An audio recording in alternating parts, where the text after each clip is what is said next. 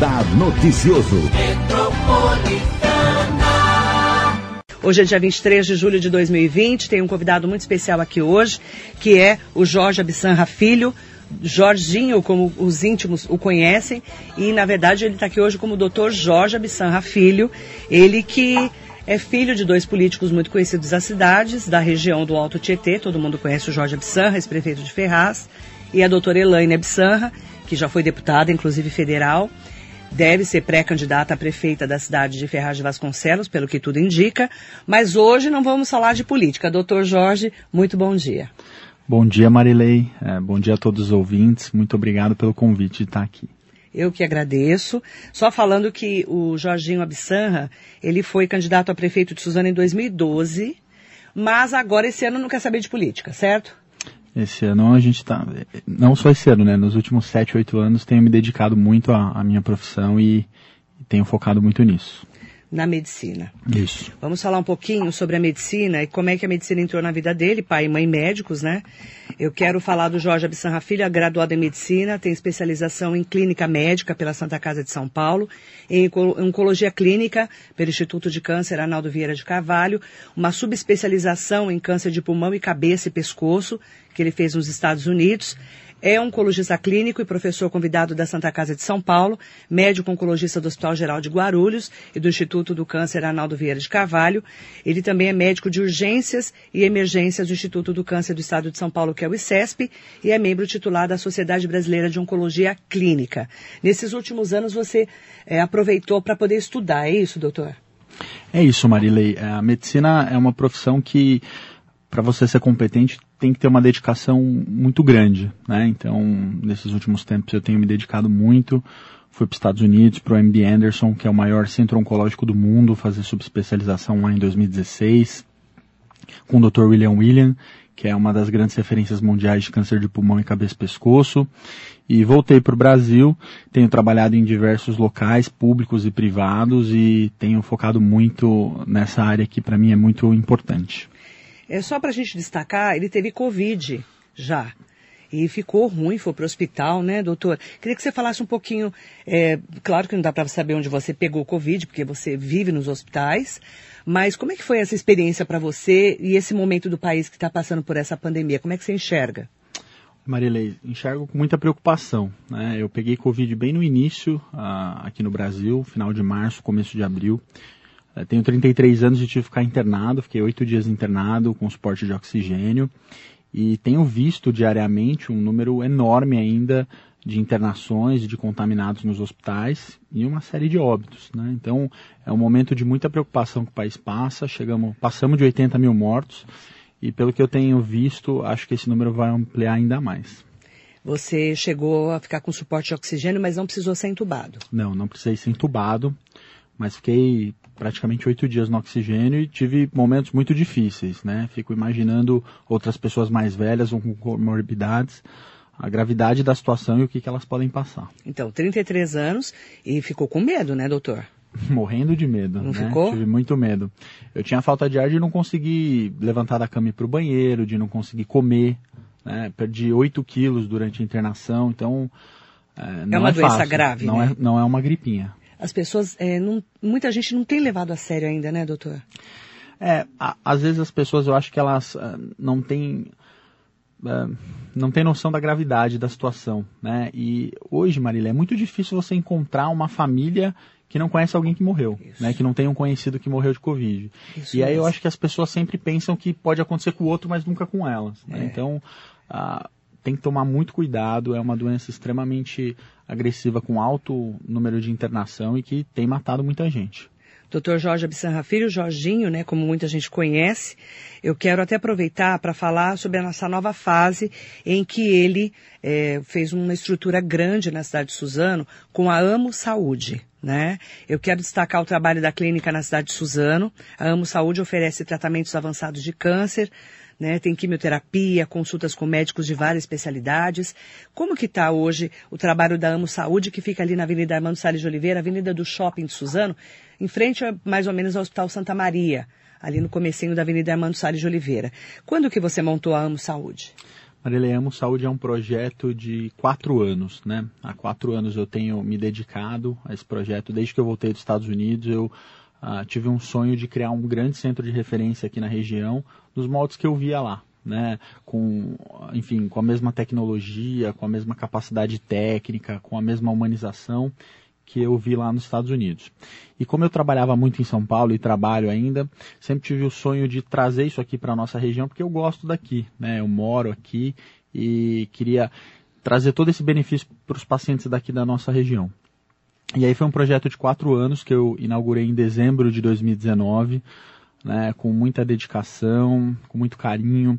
Lá a gente tem o que tem de mais moderno no Brasil e até no mundo para tratamento de pacientes oncológicos e de outras patologias também. Né? Então a gente tem hoje o equipamento de ultrassom mais moderno da região, lá para a gente fazer biópsia guiada, tanto ultrassom simples de uma gestante, quanto algum caso mais complexo que a gente precisa, enfim, fazer uma biópsia menos invasiva. A gente tem lá um suporte de farmácia que nós podemos infundir as medicações mais modernas existentes hoje no país para o tratamento de câncer. Temos consultórios lá todos equipados, enfim, uma estrutura física e humana uh, diferenciada aqui na região, comparado aos grandes centros do Brasil e posso até dizer do mundo. Então vamos lá, a pessoa está eh, é, com uma precisa fazer uma biópsia porque está com uma suspeita de um câncer. Como que faz para entrar no sistema da Amo Saúde? Vocês atendem convênios? Como é que funciona? A Amo Saúde, a gente atende alguns convênios e particular né, dentro da realidade da região. Então, nossos preços são bem acessíveis, né, comparados aí às grandes clínicas populares que a gente tem por aqui, mas com um serviço totalmente diferenciado. Então, uh, hoje uma biópsia de mama guiada por ultrassom, uma biópsia de próstata, a gente faz com alta tecnologia, com uma alta capacidade técnica e com um preço super competitivo. E aí a pessoa está lá com suspeitas de câncer. Como é que faz? Entra em contato com a Amo Saúde. Lá vocês já fazem até a biópsia, é isso? A gente faz desde a biópsia até o tratamento, né? Uh, então a gente tem uma equipe médica lá muito qualificada, todos com título de especialista, né, alguns da região, outros da capital. Uhum. E o paciente entra em contato e ele passa desde a primeira consulta com o oncologista, clínico, uh, até, enfim, passar com um radiologista intervencionista que faz a biópsia e depois com um cirurgião, se tiver que ser operado, ou com um tratamento clínico de volta com o oncologista clínico. A gente faz infusão de quimioterapia lá, né? Uh, então a gente tem uma farmácia hipercapacitada, a farmácia mais moderna aqui da região, uh, um centro de infusão de quimioterapia também super moderno, aconchegante, que o paciente vai ser ah, muito bem tratado no nível do Einstein, do Sírio-Libanês ou até do MD Anderson. Aqui na região, então, tem toda essa estrutura na cidade de Suzano. Isso. É importante falar também que nós temos visto, né, que estamos aí num momento de pandemia e muitas pessoas estão é, com diagnóstico de câncer, indo procurar um diagnóstico e pararam seus tratamentos. Não pode, né, doutor? Essa é uma observação muito importante, Marilei, é, porque muitos pacientes oncológicos ficam com medo do Covid-19 e acabam, enfim, parando o seu tratamento ou uma suspeita e parando a investigação. Né? A Sociedade Brasileira de Oncologia Clínica, logo no início da pandemia, fez um memorando muito importante sobre isso, dizendo que esses pacientes não podem, não devem parar os seus tratamentos. Né? A taxa de mortalidade do Covid, mesmo para o paciente oncológico, ela gira em torno de 2, 3%. E a gente sabe que esse paciente, se não tratado, a taxa de mortalidade dele aumenta muito mais que isso. Então, é claro que esse paciente tem que ter cautela, é um paciente imunodeprimido, obviamente que ele tem que ter uma cautela maior do que a população em geral, mas ele deve continuar seu tratamento e as suas investigações. É importante ressaltar, nesse momento de pandemia, as pessoas têm realmente medo né, de ir a um consultório, de fazer um exame, mas o paciente oncológico não pode parar o tratamento. Então, se você quiser mandar perguntas para o doutor Jorge Abissanra Filho, é só mandar no nosso WhatsApp 945452690. Pode falar com a gente no 47992888, que é o nosso telefone, ou então nas nossas redes sociais, no YouTube, no Facebook, no Instagram, como está fazendo também agora a suzanense Sandra Gonçalves. Bom dia, querida. Bom dia, Marilei Linda. Bom dia, querido doutor Jorginho. Ser humano fantástico, profissional incrível, sempre me ajuda no socorro das meninas do meu projeto. Gratidão sempre. A Sandra é uma paciente oncológica que faz um trabalho muito bacana em Suzano, né? A Sandra é uma menina fantástica, né? Ela, ela usou da doença para fazer superação, enfim, para ser o seu motivo de vida, né? E ela tem um projeto maravilhoso que ajuda uma série de pacientes oncológicas e tudo que, enfim, está dentro do nosso alcance, a gente está à disposição sempre para ajudar. É importante falar, né? Eu sempre falo do limão, você faz uma limonada. Porque a Sandra é, fez é, esse momento de superação mesmo da vida dela para ajudar os outros. Porque às vezes a pessoa pega um diagnóstico que a gente sabe que não é fácil, né, doutor? Você fala, nossa, eu estou com câncer, meu Deus. Primeira coisa que você fala, você liga o câncer à morte. Todo mundo faz isso, né? Mesmo que seja um câncer que não seja tão agressivo como a gente fala. Mas a Sandra, o que, que ela fez? Ela levou para o lado bom da vida. Porque às vezes a pessoa entra numa depressão tão grande, porque não é fácil pegar um diagnóstico de câncer, né? É, hoje menos um pouco, mas ainda câncer é sinônimo de morte. É. Né? Isso abala muito as famílias, Marilei. Eu, por exemplo, virei oncologista porque minha mãe teve câncer. Né? Eu era adolescente. Câncer de mama, né? É. Eu lembro. E minha mãe. Eu entrevistei ela aqui na rádio. Na naquela época. Eu tinha 16 anos, então isso já fazem 17 anos. Não e vou eu... comentar, tá, gente? Que eu conheci ele desde criança. Vocês pulam esse assunto, tá bom?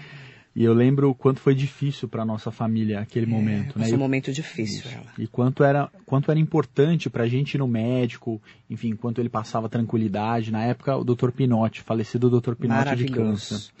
E aí, isso me inspirou a fazer medicina e me inspirou a ser oncologista. Meu irmão, a mesma coisa. Hoje também meu irmão está fazendo residência de oncologia clínica no IBCC. Também? É, hoje ele é R4 de oncologia clínica lá. Então você vê que essa doença muda a vida das pessoas, né? E pode mudar tanto para o bem quanto para o mal. É, Graças a Deus, nossa família, minha mãe foi curada. né? Hoje teve dois É. filhos médicos, né, oncologistas, e a Sandra a mesma coisa. Eu tenho visto isso e é isso que me motiva a continuar cuidando das pessoas. É isso que me motiva a ter carinho cada vez mais pela minha profissão, das histórias de superação, É. que são, graças a Deus, a maioria dos casos. Sua mãe teve que tirar a mama A minha mãe fez mastectomia bilateral. bilateral. Bilateral. Na época ela teve dois tumores diferentes, né, um na mama direita e outro na mama esquerda, simultaneamente, né? Um, um caso super raro. E a minha mãe também virou médica porque a avó dela teve câncer de mama. A minha avó, mãe da minha mãe, teve câncer de colo uterino e acabou falecendo. Todas as mulheres, na verdade, da família da minha mãe Tiveram, câncer. câncer. É uma doença genética também? Hereditária? ela tem um caráter hereditário. né? A gente sabe hoje que a grande maioria dos casos, cerca de 90 a 95% ah, dos casos de câncer, não são hereditários. Eles são normalmente por ah, exposição do meio ambiente, enfim, qualidade de vida, mas é claro que há ah, algum fator genético, principalmente por alguns cânceres específicos, que tem relevância no tratamento até. né? A gente às vezes trata de maneira diferente hoje, com algumas mutações que a gente pesquisa. E, enfim, tem, tem al- algumas doenças têm um caráter genético importante. A gente vê pela, pelo câncer de mama, né? Geralmente a mãe, a avó que tiveram câncer de mama, podem sim os filhos e as netas terem câncer de mama. Vê pela Angelina Jolie que resolveu tirar as duas mamas porque a família tinha muito câncer de mama, né? Isso existe, né? Existe, né? Hoje, enfim, a oncologia tem avançado muito e a gente consegue, em alguns casos, como no câncer de mama, fazer algum mapeamento genético e ver a incidência ah, familiar dessa doença, enfim, até a chance que aquele paciente possa vir a ter a doença. Então hoje tem até esse rastreamento, não tem? A gente consegue fazer Consegue, com algumas né? patologias. Com algumas patologias. Uhum. O câncer de mama ainda é mais comum na mulher.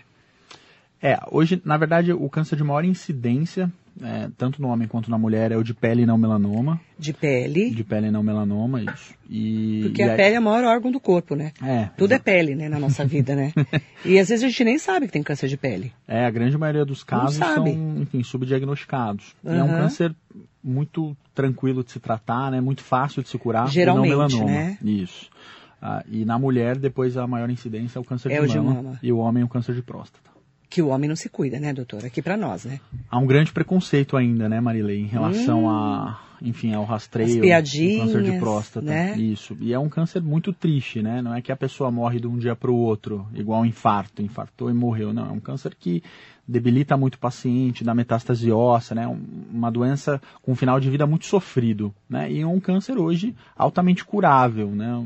Talvez um dos mais curáveis aí que a gente tem. Infelizmente, muita gente morre por ah, problema cultural. Mas se pegar no começo, né, doutor? Se pegar no começo. É, então, como é que é a orientação para os homens? Porque a gente sabe que as mulheres se cuidam mais, muito mais que os homens. Qual é a orientação para os homens, os machões aí que não querem fazer exame? É, hoje o que a OMS preconiza é que os pacientes acima de 50 anos têm que fazer PSA, é, pelo menos anual. PSA né? é aquele exame de sangue. O exame de sangue, isso. Ele é um, como se fosse um marcador tumoral para câncer de próstata. E aí precisa ver se precisa fazer exame de toque ou não. Exatamente. No, normalmente, a partir de 50 anos, mesmo com PSA baixo, a gente orienta a pelo menos fazer o, o exame de toque uma vez. Certo. Tá? E é fundamental uh, essa frequência do homem no médico a partir de 50 anos, porque hoje a gente sabe, Marilei, que aos 80 anos, 80% dos homens terão câncer de próstata aos 80 anos, 80% dos homens vão ter câncer de próstata. Exatamente. E a imensa maioria é subdiagnosticado, não são diagnosticados. Não sabem, né? Fizeram um trabalho recente que eles pegaram cadáveres de homens idosos a partir dos 80 anos e começaram a fazer biópsia das próstatas. E eles viram que perto de 80% desses homens tinham câncer de próstata. Que número assustador, né, doutor? Assustador, né? Ah, o, o que a OMS diz é que próximo aos 100 anos, praticamente 100% dos homens terão câncer de próstata. É uma doença de crescimento indolente, ou seja, de crescimento muito lento, mas que mata muita gente ainda, né? E é uma doença que tem um caráter genético importante. Então, se você tem um pai, um tio, um avô com câncer de próstata, talvez esse PSA tenha que ser feito até anteriormente aos 50 anos. Manda bom dia para Aparecida Unicosta. Bom dia, Pá. Eliane Sampaio, bom dia, querida. Cláudio Garcia, Patrícia Teixeira, Jairo Rodrigues, Wagner Marques, Diego Moreira, Alice Tepedino. Mandar bom dia também para o Kleber de Araújo. Bom dia, parabéns, doutor Jorginho, pelo, pelo trabalho. Jair Pedrosa está aqui com a gente. Bom dia, Marilei, doutor Jorginho Absanra. Muito boa entrevista. É, sou fã. Destaque a importância de doar sangue o quanto é seguro esse procedimento os bancos de sangue estão lá embaixo, né, doutor? Vamos poder fazer um alerta, aproveitar o pedido do Jair Pedrosa, que é um super cidadão consciente do trabalho dele e da, da importância dele como cidadão. As pessoas estão com medo de doar sangue, né? É, queria cumprimentar o Jair, sempre me acompanhando. É um querido. Ele é um querido. Obrigado por todo o seu carinho e respeito. É fundamental, Marilei, agora, a questão da transfusão sanguínea e da doação de sangue, porque durante a pandemia, naturalmente, que as pessoas ficaram em casa, né? É. Ah, o número de bolsas diminuiu muito, só que os pacientes que precisam de sangue continuam os mesmos. Então, hoje os estoques estão muito abaixo da média habitual uhum. e é um procedimento super simples que não causa nenhum prejuízo ao doador. Né? Alguns pacientes ainda acham que doa sangue e fica com anemia ou fica, enfim, mais fraco. Isso não acontece. Uh, a quantidade de sangue que se é doado é ínfima, né? Então é fundamental que, os, que as pessoas voltem a doar sangue, porque a transfusão sanguínea hoje, Marilé, é um procedimento muito corriqueiro da medicina. Antigamente era uma coisa uh, um pouco mais incomum. Hoje, fazer transfusão sanguínea é algo muito habitual e muito comum em todos os hospitais, então é fundamental que a gente tenha uh, pelo menos um mínimo de bolsas considerável. Então, todas as pessoas que estão nos ouvindo, né, agora que a pandemia se arrefeceu um pouco, vão aos bancos de sangue que a ajuda de vocês é fundamental. Vocês podem salvar uma vida com um gesto muito simples. Exatamente. Então fica aí o apelo também para que a gente possa pedir para que você, se puder doar, vá doar sangue na sua cidade, né? Praticamente em todas as cidades grandes tem um banco de sangue, né? Mogi, Suzano, principalmente. Uhum. Mandar bom dia para o Newton Montemor, para Fabiola Barufi, Janiere Silva, Marisa Meoca, Leile Murad Viscardi. Bom dia, tá? Aproveitar também para falar com o Alexandre Jimenez, com o Rodrigo Lima, que está aqui com a gente. Miliane Moraes, bom dia. Marilei, bom dia ao Jorginho, um abraço para vocês. Obrigada, Miliane, um beijo. Cláudia Pereira Abundanza, que é a nossa querida lá de Guararema. E a Sandra eh, Gonçalves está falando aqui, câncer de próstata, meu Deus, sofrido demais. Acabei perdendo meu pai para ele, que se tornou metastático, metastático. É muito triste, como o doutor Jorginho disse, vai definhando com muito sofrimento. Também pude contar com ele no cuidado com meu pai. Veio vê-lo em casa. Meu pai ficou muito emocionado com carinho e cuidado. É um câncer que é, a pessoa vai definhando, é isso, doutor? Que ela está falando? É horrível, é isso né? mesmo. É, eu, é triste, né? Eu tive a oportunidade de cuidar do pai da Sandra também, né? E é uma doença que definha muito o paciente, porque ela vai tendo lesões ósseas e o paciente vai tendo um quadro de dor, Nossa, que dor. de muito difícil controle, né? E, enfim, quando em estágios avançados a medicina ainda pode fazer pouca coisa nesses casos. Então é um paciente que morre com muita dor, uma série de fraturas, que ele vai tendo múltiplas fraturas, né? Então é uma morte muito triste. Uhum. Eu quero mandar um bom dia especial para o Fabiano Roxo. Parabéns pelo programa Marilei querida. Obrigada, Fabiano, professor Fabiano Roxo. Um beijo grande para você. Obrigada pela sua pelo elogio, né, pela sua participação. E é importante também destacar sobre os cânceres. É, a gente fala muito de cura de câncer hoje, né? É, alguns tipos de câncer, doutor, por exemplo, você fala câncer de pulmão. Né? Câncer de pulmão hoje tem cura ainda? Já? Tem cura. Todo câncer, Todo tá- câncer tem tem? possibilidade de cura. É, o que a gente tem visto hoje, e a tendência, na verdade, é que a oncologia acaba é, cronificando as patologias. Então, por exemplo, Marília, hipertensão arterial ou diabetes mellitus são doenças que não têm cura, né? Ah, Quem é hipertenso ou quem é diabético, a não ser, na verdade, o grande obeso, ele vai tomar remédio para o resto da vida. E a tendência da oncologia é fazer exatamente isso, é cronificar as doenças metastáticas e que esses pacientes consigam ter uma boa qualidade de vida por 20, 30, 40 anos. É claro que em estágios iniciais, toda a patologia oncológica tem cura, então câncer de pulmão tem cura ou qualquer outro tipo de câncer. Mas o que a gente também tem visto, como no câncer de pulmão, é a gente tentar cronificar essa doença. Então hoje com a imunoterapia, que é uma medicação moderna que tem, a- foi aprovada no Brasil há quatro anos, a gente consegue ver excelentes respostas e pacientes mesmo metastáticos tendo uma boa qualidade de vida e uma longa sobrevida, Marilei, para morrer de outras doenças depois. É importante falar, né? Porque quando é, a gente destaca o câncer, que é ainda, né, uma palavra difícil para muitas pessoas, muitos anos você era, né, acho que nem tinha nascido, o pessoal falava aquela doença, CA, né? Hoje se fala câncer, né? Mas ainda pesa demais. E tem alguns tipos de câncer que, se não forem logo detectados, eh, a gente não, não fica sabendo. Mas, por exemplo, você fala em esôfago, fígado, câncer de rim, né? Como é que você vai saber? Você tem que fazer muitos exames para saber, não é, doutor? Às vezes o di- diagnóstico é mais difícil, não é? É, algumas, al- alguns tumores, eles têm, normalmente, quando são diagnosticados, são diagnosticados de maneira tardia, porque nós não temos exames de rastreamento.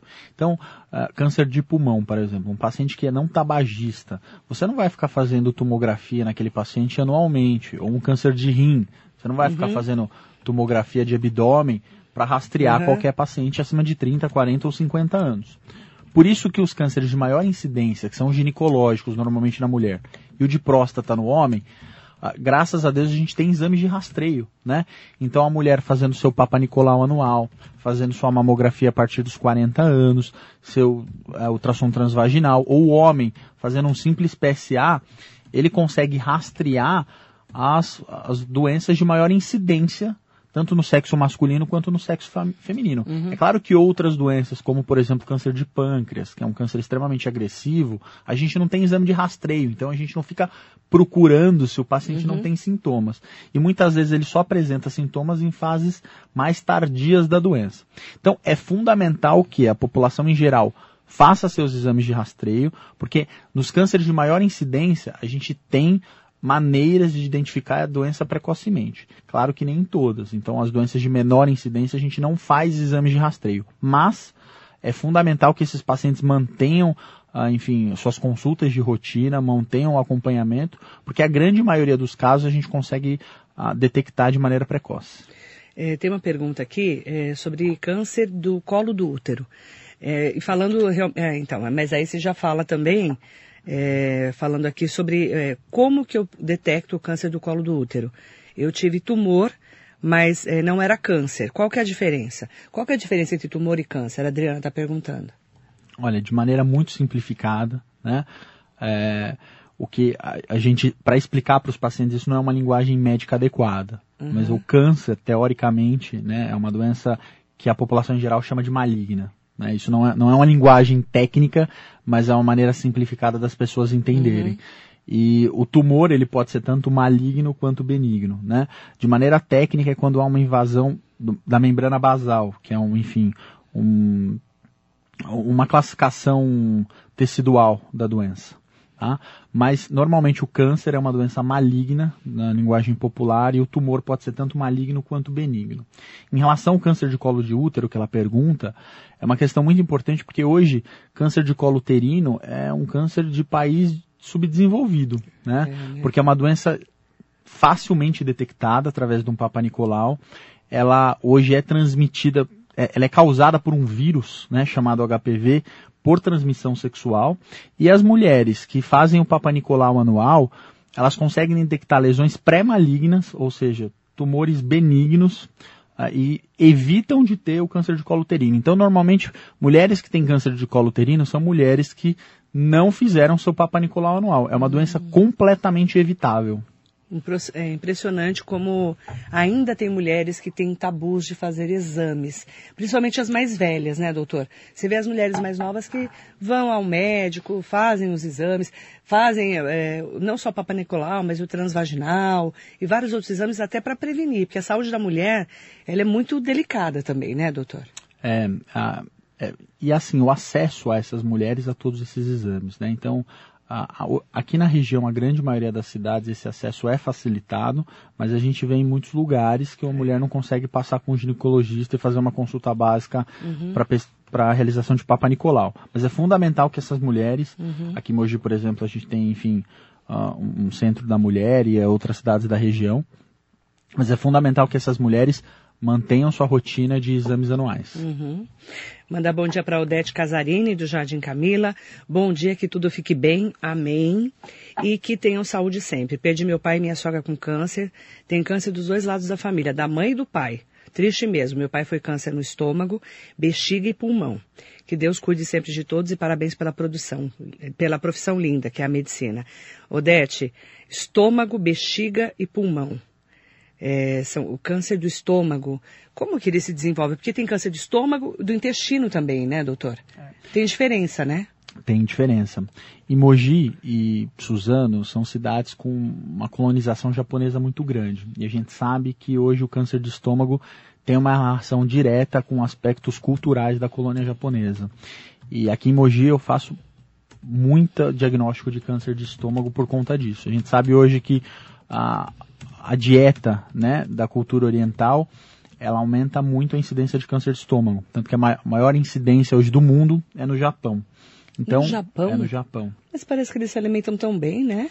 O shoyu, o excesso de sal da dieta. Ah, é muito é, forte. Eles, enfim, tem, provavelmente causam algumas mutações genéticas que, que desenvolvem Nossa, um câncer de estômago. No e Mogi Japão? É impressionante a quantidade de orientais com câncer de estômago que, que, que, eu faço o diagnóstico aqui. É muito acima da média da habitual. Média. Suzano a mesma coisa, né? Tem uma colônia O shoyu tem a ver grande. com isso, então, o sal. O excesso de sal, sal. da dieta tem, tem relação direta com a incidência de câncer de estômago. Aliás, sal faz mal para tudo, né? Eu falo que tudo que é branco faz mal, né? Sal, açúcar, farinha de trigo, cocaína, tudo isso faz mal. né, doutor? É uma boa observação. Não é boa observação? É uma boa observação. Eu aprendi falando com médicos, doutor. Tudo que é branco faz mal. Cuidado. Né, doutor? Tem toda a razão, né? Tudo em excesso, na verdade, Marilene, não mal. é saudável. Então, uh, o excesso tanto de carne vermelha, a gente sabe Sim. que tem relação direta com a incidência de câncer de intestino, né? uhum. né? O excesso de sal da dieta, como na cultura oriental, a gente sabe que tem a maior incidência no câncer de estômago, o excesso de exposição solar no câncer de pele, enfim, o estresse. Açúcar também não faz bem. Açúcar também em excesso não faz bem. Então, tudo em excesso faz mal. Isso não significa que as pessoas não possam comer carne vermelha, ou não possam comer comida japonesa, não possam comer shoyu, não possam comer açúcar. Mas sempre de maneira regrada e adequada. Tudo vai para alimentação, né, doutor? Lá vem ele. Todo médico que eu converso aqui, ele fala, olha, tem que se alimentar de maneira adequada, tem que fazer atividade física, tem que dormir bem. Como é que se dorme com Covid, doutor? Todo mundo com insônia, surtando. Conta pra mim. É super difícil. Eu mesmo, enfim, tô acima do peso. Não vou nem comentar, doutor, já acima também. do peso. É. Ave Maria. Como é que a gente faz para ter equilíbrio, né? A saúde, Marilei, não é só uma questão hum, médica, né? Mas é uma questão é, de bem-estar de uma maneira geral. Então, é. tanto de exercício físico quanto de alimentação, quanto de estresse, né? Tudo isso representa a saúde do indivíduo. Então, ter boa saúde não é simplesmente fazer exames de rotina, mas é ter uma qualidade de vida, enfim, que leve você até uma boa saúde. E o estresse hoje a gente sabe que é fundamental nisso. E a gente tentar ter o equilíbrio é, momento de pandemia é mais difícil, doutor. Tá todo mundo com medo. Pessoas perdendo emprego, as pessoas não estão dormindo, as pessoas estão preocupadas, né? É um momento muito difícil da sociedade como um todo, né? Que muitas coisas têm que ser repensadas, questões econômicas aí, muitas pessoas é, com um momento econômico muito difícil, momentos uhum. de saúde, perdendo pessoas da família. Claro que a gente está num momento de crise mundial, né? Que, enfim, eu sou jovem, nos meus 33 anos nunca vivi, mas acho que dificilmente vou viver aí, nos meus, se Deus quisesse, eu viver mais 40, 50 anos. Mas é um momento também que a gente tem que uh, pensar em novas soluções, né? Inclusive de vida, repensar prioridades, repensar coisas que a gente muitas vezes achava que eram primordiais e que na verdade não são tanto, como por exemplo o convívio com amigos, é. né? Essas coisas mais simples que a gente nunca deu importância, hoje a gente sabe a importância é. que tem. Convívio com a mãe, com o pai, com os filhos, com amigos, né? Que a gente provavelmente em outros momentos não dava a importância devida. Então, também é um momento de reflexão da sociedade como um todo e da gente também buscar soluções para ter uma saúde mais equilibrada. Doutor é, Jorge Absanra Filho, né? Jorginho, como as pessoas o chamam, é, qual que é a sua expectativa como médico, estudioso, para o fim dessa pandemia e a chegada dessa vacina? Nós, é, anteontem, entrevistei aqui na rádio, junto com o Theo Cusatz, o secretário de Vigilância é, da Anvisa, é, do governo federal, e ele fala em final de dezembro, começo de janeiro, para essa vacina de Oxford, se tudo correr bem, já está disponível. Qual que é a sua visão como médico?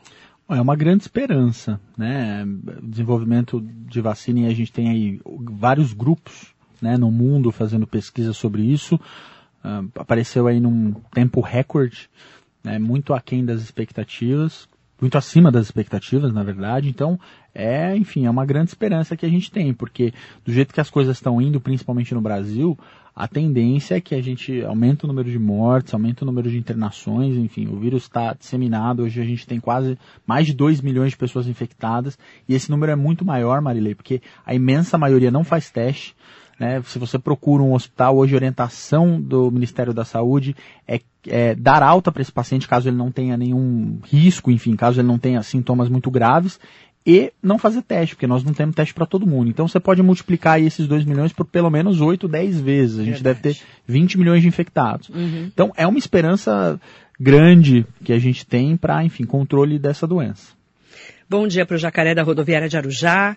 Um beijo para você, estamos juntos com você. Bom dia, minha nobre amiga. Obrigada, Jacaré. Ana do Badra, lá do Miguel Badra de Suzano. Bom dia, Ana. Ela teve Covid. Sim, eu acompanhei nas redes sociais. E, Ana enfim, teve é, Covid. É, é, uma batalhadora lá Ela é também é linda, do seu né? bairro, uma graça. Uma querida. Um beijo, Ana. Ana Lúcia Monagatti está aqui. Andréa Nagatani. Bom dia, Marilia. É o doutor pelos esclarecimentos muito importante. Nesse momento, né, a gente está. Eu falo quase todos os dias com o médico aqui, né, doutor? Você sabe que a gente tem falado, eu tenho falado muito de doenças, infelizmente, muito de Covid, mas é importante que a gente não esqueça que temos outras doenças também, não é só a Covid-19, e que a gente precisa se cuidar como um todo, né, doutor? E o câncer também não pode esperar, tem que, não pode esquecer disso. É, essas suas orientações são fundamentais, porque eu tenho visto isso que, enfim, o número de pessoas com diagnóstico de câncer diminuíram muito. Isso não significa que o número de câncer diminuiu, não, mas é que, que essas pessoas estão escondidas. Não estão indo é. ao médico, não é? Exatamente. É um perigo, gente. Câncer não espera. Tem que ser logo, não é, doutor? Vamos fazer esse alerta? É um alerta fundamental para toda a população. E hoje, Marilei, muitos convênios, até o serviço público, é, tem consultas virtuais, né? Sim, que o médico telemedicina, pode. Né? Telemedicina, exatamente. Tá aí, bombando. Bombando. E que, enfim, o médico pode fazer orientação, solicitação de um Verdade. exame. Então é fundamental que essas pessoas procurem auxílio médico, né? Se você acha que, enfim, você pode estar com alguma coisa, estar com algum sintoma diferente, porque eu, eu, tenho certeza, e a gente tem calculado isso, está cheio de gente com câncer em casa, escondida, Verdade. sem diagnóstico precisa procurar o um médico, precisa sim, nesse momento de pandemia, ter todos os cuidados, mas não pode nem deixar de ir ao médico com medo e nem parar o tratamento, tá? Tomar muito cuidado. Tem uma pessoa muito próxima a mim que falou para mim assim, Ah, eu tô com um, nódulo no seio, mas tô com medo de ir ao médico. Eu falei, como assim? Já dei uma chicotada nela, uma amiga minha, já dei uma chicotada nela, eu falei assim, vai agora ao médico. E é câncer de mama. E era câncer de mama. Era câncer de mama. Então, você vê, ela já, quando ela contou pra mim, já tinha enrolado um tempo. Você vê a Não importância. pode. A sua orientação provavelmente salvou a vida dela, né? É, porque senão, você não deixa uma rosnada pra ela, ela não tinha ido. Pois é. Então é fundamental que, igual você, outras pessoas façam isso. Da Isso. mesma maneira. A gente não é médico, mas a gente inferniza a vida dos outros, né, doutor? É, Marilei, pra você ter uma ideia, minha cunhada, irmã da minha esposa, ela tava com câncer de mama e ela escondeu de todo mundo. E ela, na verdade, ela não sabia que estava com câncer, mas ela tinha uma lesão na mama muito feia, tinha mais de 10 centímetros. E ela, enfim, com receio, Tô com medo. com medo, escondeu de todo mundo. A filha a viu tomando banho, viu que, enfim, tinha alguma Mas coisa tava estranha. machucada? Tava machucada, tava ulcerando já, uma lesão enorme, mamadura, vermelha E uma mulher esclarecida. esclarecida. E aí, enfim, a filha que viu ela tomando banho, e aí comentou com a gente, eu saí correndo, enfim, fizemos o diagnóstico, foi tratada, tá bem, provavelmente curada, graças Amém, a Deus. amém.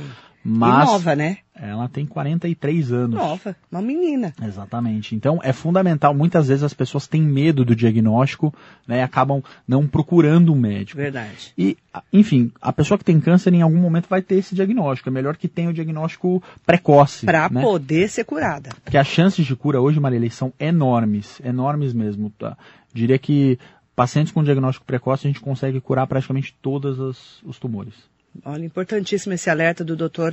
Jorge Abissanra Filho. A Soraya Bueri, Sintani está aqui com a gente. Muito bom dia. Agradecer muito a participação de todos vocês. Eu quero, a Sandra está falando aqui, como o Dr. Jorginho, a doutora Ana Cláudia Quintana Arantes disse que adoece- adoecer na época de Covid é muito sério. A gente não deve, não pode deixar de procurar o médico e nem de fazer todos os procedimentos no tratamento tomar todos os cuidados, mas não ter medo de sair para consultas e exames. A, o- a Covid está aí, mas as outras patologias não, tira- não tiraram férias. Para você ver como é grave, né, Sandra? É, as pessoas está diminuindo o número de diagnósticos de câncer. Não é porque não, não tem câncer, é porque a pessoa não está indo ao médico. Ela tem que ir. A Ana do Badra está aqui, o Jorginho também é um fofo, uma pessoa carismática, de uma humildade incrível, Marilei, pois ele é a mãe dele e o pai dele e eu conheço pessoalmente. Um forte abraço a ele e a família. Obrigada, querida Ana. Ana Nilce Santos, aproveitando para agradecer o carinho e atenção que tem tratado o caso do guarda municipal Marcelo Moreno, né? Que é meu cunhado. Muito obrigada. Ana Nilce Santos, conte comigo. Eu tenho falado desde segunda-feira, falei nas minhas redes sociais no domingo, assim que eu recebi as informações do boletim de ocorrência. Falei segunda, falei ontem, falei eh, terça, quarta, hoje de novo. E a gente está junto com a polícia, junto com o secretário Paulo Roberto Madureira Salles, a prefeitura, para podermos fazer justiça nesse caso, que sirva de exemplo para todos o que aconteceu aqui em Mogi, que é um absurdo. É a mesma coisa do desembargador lá, que achou que era melhor do que o guarda. E ninguém é melhor do que ninguém. Muito menos se sentir superior e dar carteirada. Concorda, doutor? Totalmente. Não é um né? absurdo? É um absurdo completo. E assim, a irresponsabilidade de não estar fazendo uso da máscara, porque pode pegar a doença pode transmitir também, porque tem uma série de pessoas contaminadas que não sabem. E o jovem às vezes acha que com ele não acontece, né? Tem muito jovem aí achando, ah não, eu sou novo e se eu pegar eu não morro. Não é bem assim. Não é né, assim que funciona. E, e, assim, que eu tenho visto muitos jovens, muitos, muitos jovens morrerem ou entubados, enfim, tem uma amiga minha de 30 e poucos anos, está entubada lá no hospital de Guarulhos há 25 dias. Isso é corriqueiro. Né? Então, não pense que você é jovem, que você, enfim, não, não tem risco de óbito. O que eu tenho visto na prática não é bem isso. Eu quero agradecer muito a entrevista do Dr. Jorge Abissanra Filho, o Jorginho. Obrigada por ter vindo, pelos esclarecimentos. Está convidado para voltar, para a gente falar mais, inclusive sobre a Amo Saúde, que fica lá em Suzano, na Avenida Armando Salles de Oliveira, 141, tá? É só você procurar também lá na rede social, tem Amo Saúde. Eu já entrei nas redes dele. E também tem o site amosaude.com.br, não é isso? Isso, www.amosaude.com.br. Não é amor saúde. Nós É temos- amo. É amo saúde, isso. Não é Tem- amor, não, é amo, tá bom? eu também fiquei procurando lá, mas eu achei certinho, tá bem é, explicado, você faz vídeos e tudo mais, até para deixar bastante esclarecimento. Queria que você deixasse uma mensagem para os nossos ouvintes e internautas, doutor. Queria agradecer muito o convite, né? Espero ter contribuído aí com as pessoas que ouviram, uh, orientado para que a gente, enfim, consiga fazer mais diagnóstico precoce. Agradecer toda a sua simpatia sempre, né? Agradecer as pessoas que, que estão nos ouvindo aí, de maneira especial a Miliane, minha amiga, e a, agradecer todos os oncologistas aqui da região, né, que fazem esse trabalho comigo. Então, Dr. Rafael Zapata, a Suzano, que atende aqui em Mogi das Cruzes, Dr. Jean, uh, oncologista também respeitado aqui na cidade, doutora Marcela Marques, doutora Rafaela. Então, somos uma equipe de quatro médicos oncologistas para atender praticamente 2 milhões de habitantes que a gente tem na região. Então, cumprimentá-los todos, né? Doutora Débora também, que enfim tem, tem nos ajudado muito aqui na cidade de Mogi das Cruzes em relação. né? A doutora Débora, na verdade, diretora clínica, clínica aqui da cidade, que tem sempre ajudado, enfim, uh, encaminhado os pacientes. Então, queria agradecer e cumprimentar a todos e agradecer o seu convite. Muito obrigada, viu? Obrigada ao Dr. Jorge Absarra Filho, Jorginho Absarra. Cuidar da saúde nunca foi tão fundamental. Na Clínica Amo Saúde você encontra equipe qualificada, segurança e preço acessível para consultas, exames e check-up. Localizada no número 145 da Avenida Armando Salles de Oliveira, em Suzano, a unidade trabalha com ginecologia, pediatria, urologia, hematologia, oncologia, ultrassom e clínica geral. Saiba mais sobre nossos serviços no site www.amosaude.com.br ou pelo telefone 011 4759 1311. Amo Saúde. Atenção e carinho com o paciente são fundamentais. Metropole.